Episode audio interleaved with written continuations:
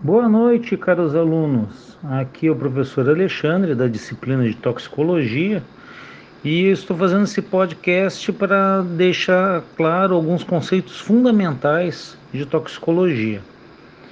O primeiro, agente tóxico ou toxicante é a substância química capaz de produzir um efeito nocivo, um efeito tóxico, através da sua interação com o organismo vivo.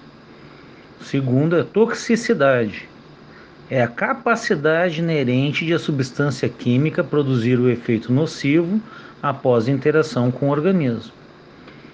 E o terceiro é intoxicação.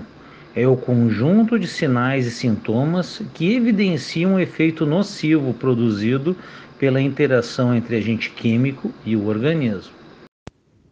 E como nós podemos ilustrar esses conceitos?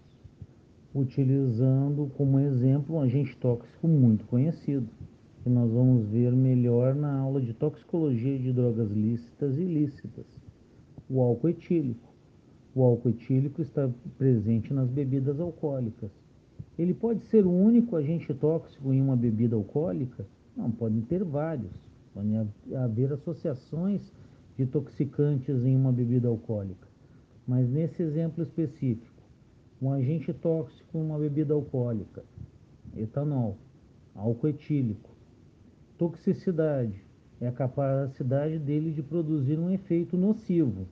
Não, tô, não estou falando da, da capacidade dele de produzir um efeito agradável, mas sim nocivo. E quais seriam características um, da intoxicação, os efeitos nocivos do álcool?